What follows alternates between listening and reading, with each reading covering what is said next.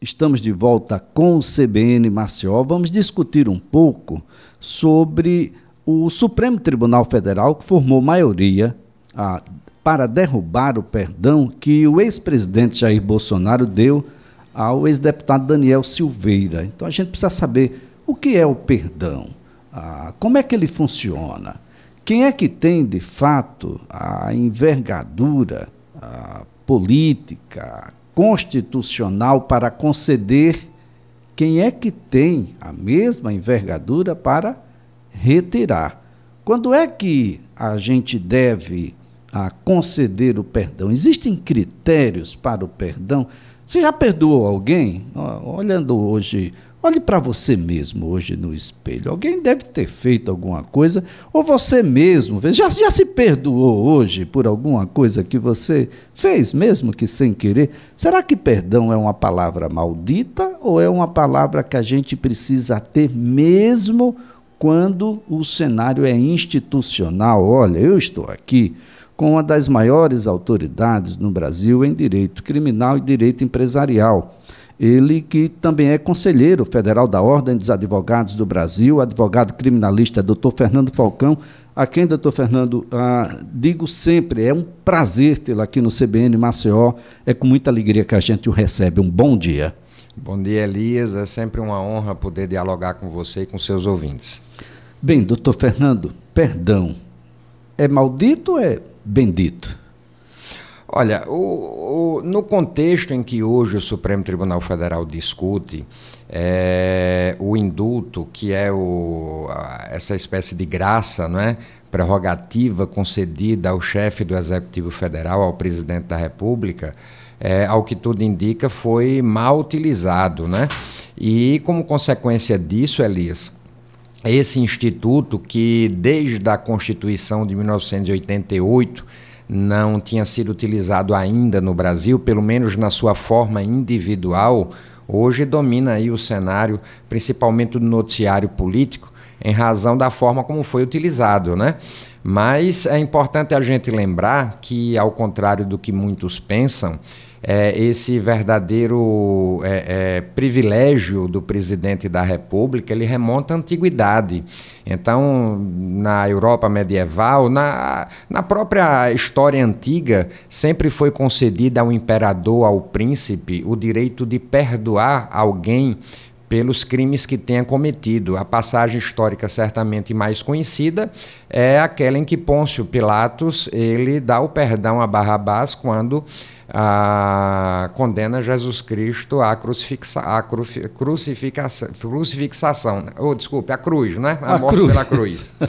Mas o fato é que é, hoje, numa sociedade moderna, em que todos devem obediência à lei, o fato de ser um ato, uma prerrogativa exclusiva do presidente da República, não quer dizer que seja um ato que não precise se conformar com os princípios republicanos. E essa é a discussão hoje que é, levado a, a, que é levada ao Supremo Tribunal Federal. Esse perdão, ao que tudo é, indica, é, primeiro cometeu uma irregularidade formal irreparável ele foi dado antes do trânsito em julgado da sentença. Basta lembrar, e talvez o ouvinte se recorde desse fato, porque aconteceu em meados do ano passado, o então deputado federal Daniel Silveira, ele gravou vídeos e publicou nas suas redes sociais em que ele incitava a violência, o fechamento do Supremo Tribunal Federal, dizia que os ministros mereciam uma boa corça, uma boa surra, né? E em razão desse seu discurso de violência, ele acabou sendo denunciado pelo Ministério Público Federal e, após o trâmite regular desse processo, foi condenado a uma pena de oito anos e nove meses de prisão. No dia seguinte à prolatação dessa decisão condenatória, o presidente da República, é, numa live, ele alardeia a concessão desse perdão, desse indulto individual e, inclusive, convocou uma solenidade no Palácio do Planalto em que ele emoldurou esse ato, esse decreto presidencial e entregou ao próprio perdoado, ao próprio indultado. Então, o, nesse contexto, por mais que se diga que o induto ele não precisa, ele não carece, a exemplo de uma decisão judicial, de uma motivação jurídica, mas não se pode admitir a prática de um ato administrativo que vá de encontro a princípios consagrados como a impessoalidade e como a moralidade administrativa. Agora, doutor Fernando Falcão, alguém deve estar se perguntando: é todo tipo de crime que é passível do indulto ou há vedações, são critérios que precisam ser preenchidos? Não, a própria a lei diz textualmente que os crimes definidos como hediondos são insuscetíveis de graça, não é? E apesar de não haver expressamente a frase indulto, o indulto é uma espécie de graça. Indultar vem de indulgência, desse ato de perdão, de benevolência, de você é, é, liberar alguém de uma pena em razão de um ato de, de humanidade, de um ato de boa vontade. Curiosamente, a espécie mais comum de indulto é aquele chamado indulto natalino, né? Quando, com a proximidade do final do ano, o, o chefe do Executivo Federal costuma criar, definir critérios num decreto que digam respeito à quantidade de pena, ao regime de cumprimento de pena, ao tempo que as pessoas cumpriram a pena, e o indulto costuma ser concedido de forma coletiva. Esse indulto coletivo, ele é conhecido. O que não se conhecia na história recente do país país era esse induto de natureza individual. Inclusive, salvo engano, o último induto individual que havia sido concedido no país havia sido eh, em 1947. É, quando o então presidente da República indutava alguns pracinhas que haviam é, lutado, defendido o Brasil aí na Segunda Grande Guerra Mundial. Com o induto, extingue-se a pena? É isso? É. O induto é, na verdade, uma modalidade de extinção da punibilidade, não é? é? e aí a sua pergunta é interessante, Elias, porque há uma certa confusão entre anistia e indulto. Anistia, na verdade, é como se você passasse uma borracha no passado, apagando todos os fatos pretéritos. Então você, na verdade, é, é, é, apaga da história daquele indivíduo o tanto a pena que havia sido imposta, ou que poderia lhe ser imposta, como também a ilicitude daquele fato. O melhor exemplo é a lei da anistia de 1979, que buscando pacificar o país naquele ambiente de redemocratização, anistiou todos aqueles que haviam cometido crimes políticos. Aqui, no caso do induto, não. O induto precisa que haja sim a imposição de uma pena através de uma sentença penal condenatória que, repito, precisa ter transitado em julgado primeiro para que seja possível a extinção dessa punibilidade. E uma outra questão que também merece ser destacada é que ah, o fato de se extinguir a pena não implica na extinção das consequências acessórias dessa pena. Inclusive, isso é entendimento sumulado pelo próprio STF. Ainda que se mantenha o um indulto que isentou de pena o ex-deputado Daniel Silveira, isso não implica na, na, eu diria, na reaquisição de seus direitos políticos e nem da sua isenção da obrigatoriedade de pagar a multa que lhe foi imposta. Então, o, os efeitos secundários da condenação persistem. Esses são mantidos. É, é, importante destacar porque a ideia que se passou durante um período é de impunidade. Aí nós estamos numa sociedade que agora quer que todo mundo seja preso por absolutamente tudo. Mas nós temos elementos constitucionais muito fortes. Ah, e, aliás, aqui uma crítica que faço há uma parte do judiciário que sobrepõe jurisprudência a texto formal da lei. E se a gente só precisa da jurisprudência para que lei? Se tem lei, por que, que a gente vai utilizar, se sobrepondo à lei essa jurisprudência? Seja para prender e simplesmente prender, o processo é muito lento, os advogados têm prazos, gente, e são prazos exíguos, não tem prazo de 30 dias para advogado, essa que é a grande verdade. Mas não tem prazo também para que os magistrados apreciem aquilo que os advogados colocaram. Então, é extremamente injusto quando a gente diz que o processo só é lento porque os advogados colocam recursos. Recursos é exa exatamente para que a gente tenha clarividência sobre todo o conteúdo, para que a gente não condene meramente, não condene e essa condenação, doutor, ela seja ah, perecível. É verdade. Hoje, Elias, é, eu lembro de uma expressão que meu saudoso pai usava muito. Ele dizia que em casa que não tem pão, todo mundo briga e ninguém tem razão, né? Então, a gente assistiu num passado recente é, a roubos autoritários por parte do Executivo Federal, mas a gente viu também desvios de condutas reprováveis por parte do Poder Judiciário, por parte do Poder Legislativo. Então, aquela tripartição dos poderes idealizada por Montesquieu, em que esses poderes seriam independentes e harmônicos entre si, cada dia mais revela um aumento desse nível de tensão.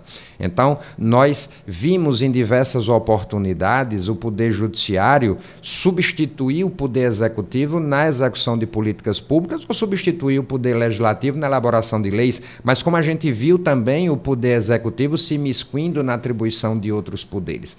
Então, é um momento preocupante, é um momento que a nossa democracia é posta à prova, mas o que se espera é que esse é, poder, essa capacidade, essa atribuição de interpretação da Constituição Federal, que é, na verdade, a nossa lei maior, que é, na verdade, o nosso, é, o nosso regramento é, é, é, que diz respeito à preservação das instituições democráticas, a gente espera desse Supremo Tribunal Federal que tenha serenidade, que tenha coerência, que consiga, através de suas, de suas decisões, é, estabelecer a ordem, a paz social que que a gente há muito tempo é, tem visto aí, de certa forma, abalada. Né? Bom, nesse caminho, para que a gente não precise de induto no futuro, a, o, a audiência de custódia contribuiu para que a gente possa, olha, essa prisão ela foi autoritária, essa prisão não foi legal,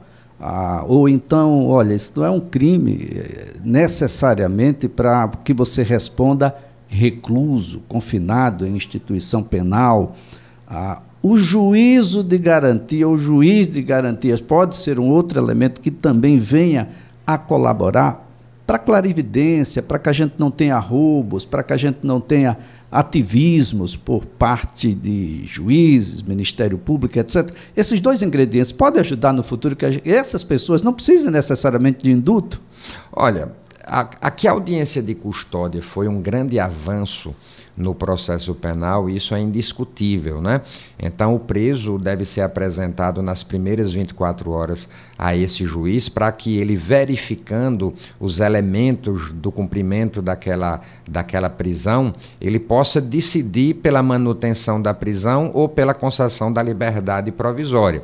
Infelizmente, Elias, por mais que a intenção do legislador tenha sido boa, o que a gente vê na prática é que a audiência de custódia quase sempre é uma espécie de legitimação do ato de prisão. Então, é, é, a questão ela é conceitual e ela é muito mais grave do que essa discussão simples sobre audiência de custódia. Por exemplo, prisão sempre foi exceção à regra. A regra é da liberdade, é a da liberdade compromissada. Então, a não ser naqueles casos hediondos, naqueles casos gravíssimos, naqueles casos em que há uma evidentemente um risco à sociedade, o sujeito acusado de ter cometido um crime, ele deve responder esse crime em liberdade. Mas o que a gente vê na prática, e só quem vivencia o direito criminal consegue perceber isso com muito mais clareza, é que essa prisão que deveria ser exceção virou regra. Hoje a gente trabalha com a situação fática em que a regra é a prisão do indivíduo, muitas vezes uma prisão cautelar que perdura por muito mais tempo do que deveria durar, de forma que o sujeito é condenado e já cumpriu essa pena na forma de uma prisão cautelar.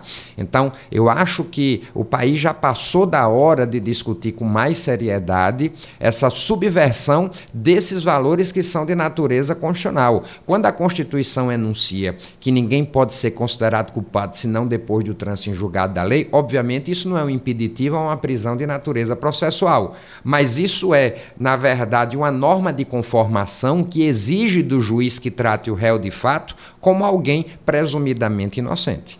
É, nesse sentido, eu, eu vou aqui confidenciar algo que já fora me confidenciado e na condição de jornalista, a uma audiência de custódia onde o advogado chegou e naturalmente o advogado pugna pela soltura a, daquele que está a, sob a sua orientação mas tinha por parte do Ministério Público o mesmo pensamento. O Ministério Público entendia de que ele poderia responder em liberdade. Contudo, o magistrado definiu de que ele deveria responder sim, mas em preso.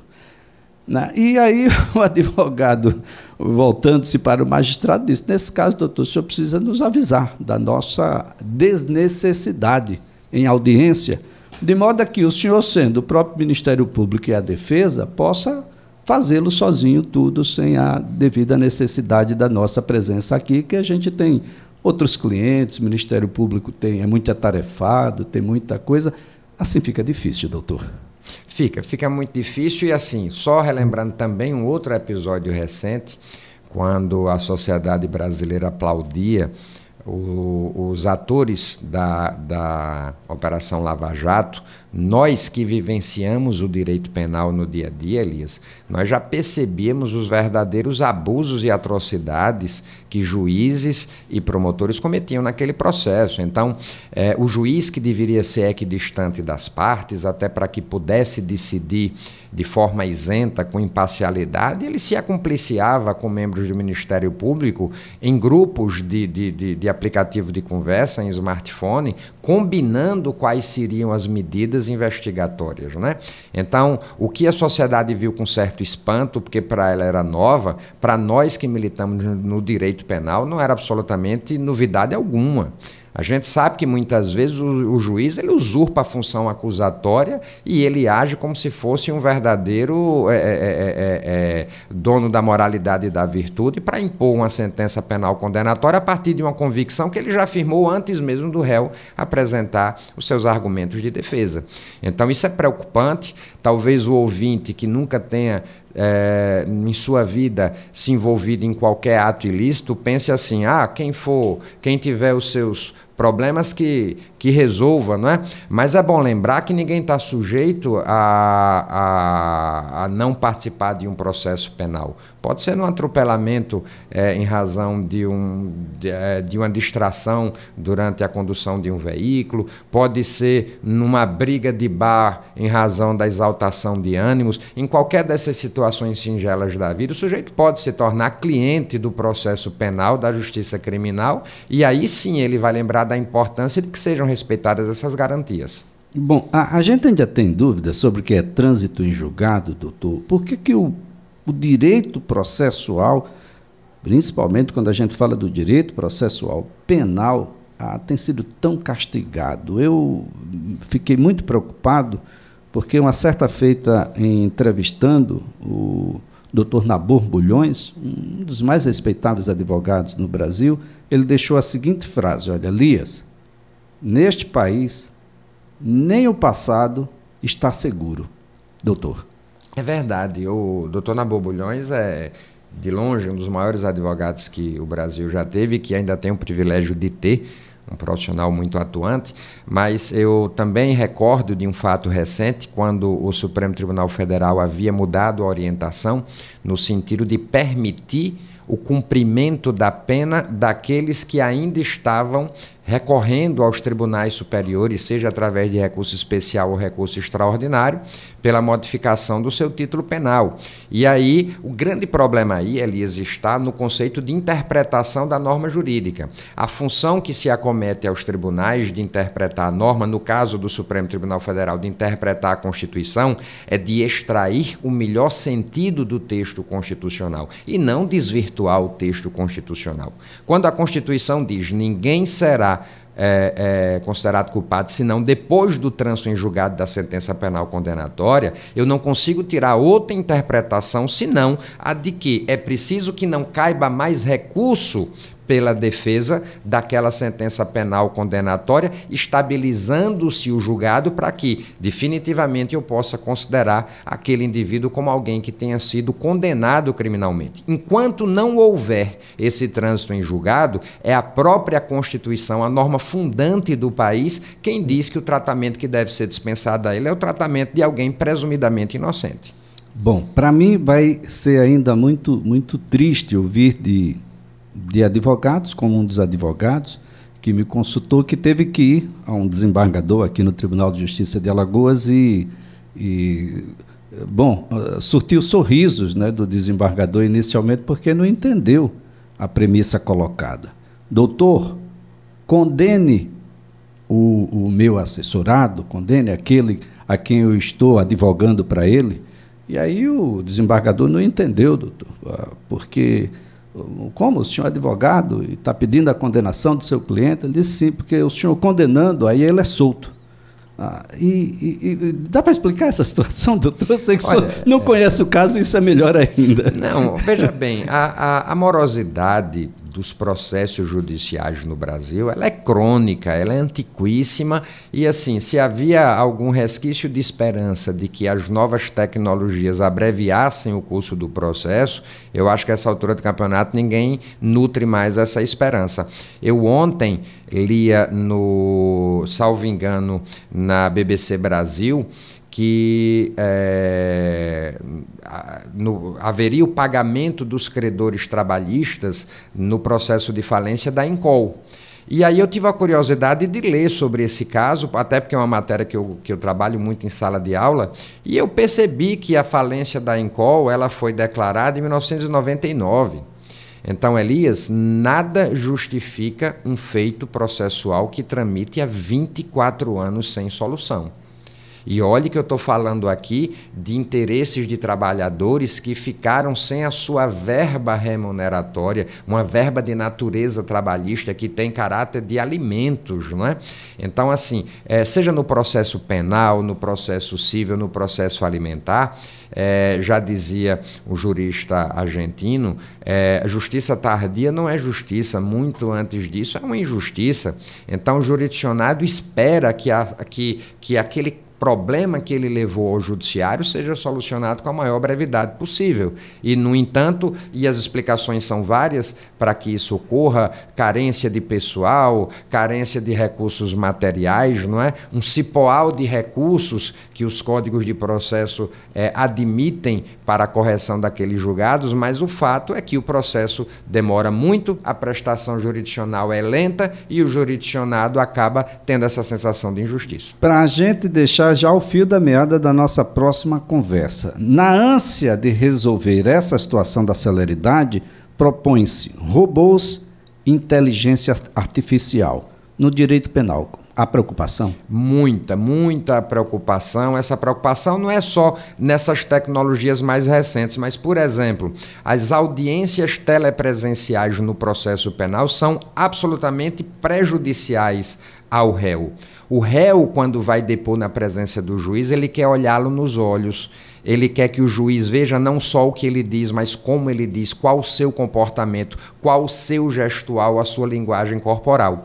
Então, prestar um depoimento, Elias, à distância, por uma tela fria de computador, talvez não, não tenha capacidade de gerar o convencimento que um bom argumento possa levar quando apresentado pessoalmente. Então, se essa preocupação quanto às novas tecnologias já existiam, hoje mais ainda, esse uso da inteligência artificial nos tribunais, de forma que o sistema possa reconhecer o pedido do advogado e já elaborar um despacho rapidamente, isso além de tornar impessoal o processo penal, na minha opinião, isso é atentatório a esse princípio do juiz natural, da ampla defesa e do contraditório, que são garantias constitucionais asseguradas. E muito me preocupa, doutor, porque isso, essa inteligência, ela é formada por dados.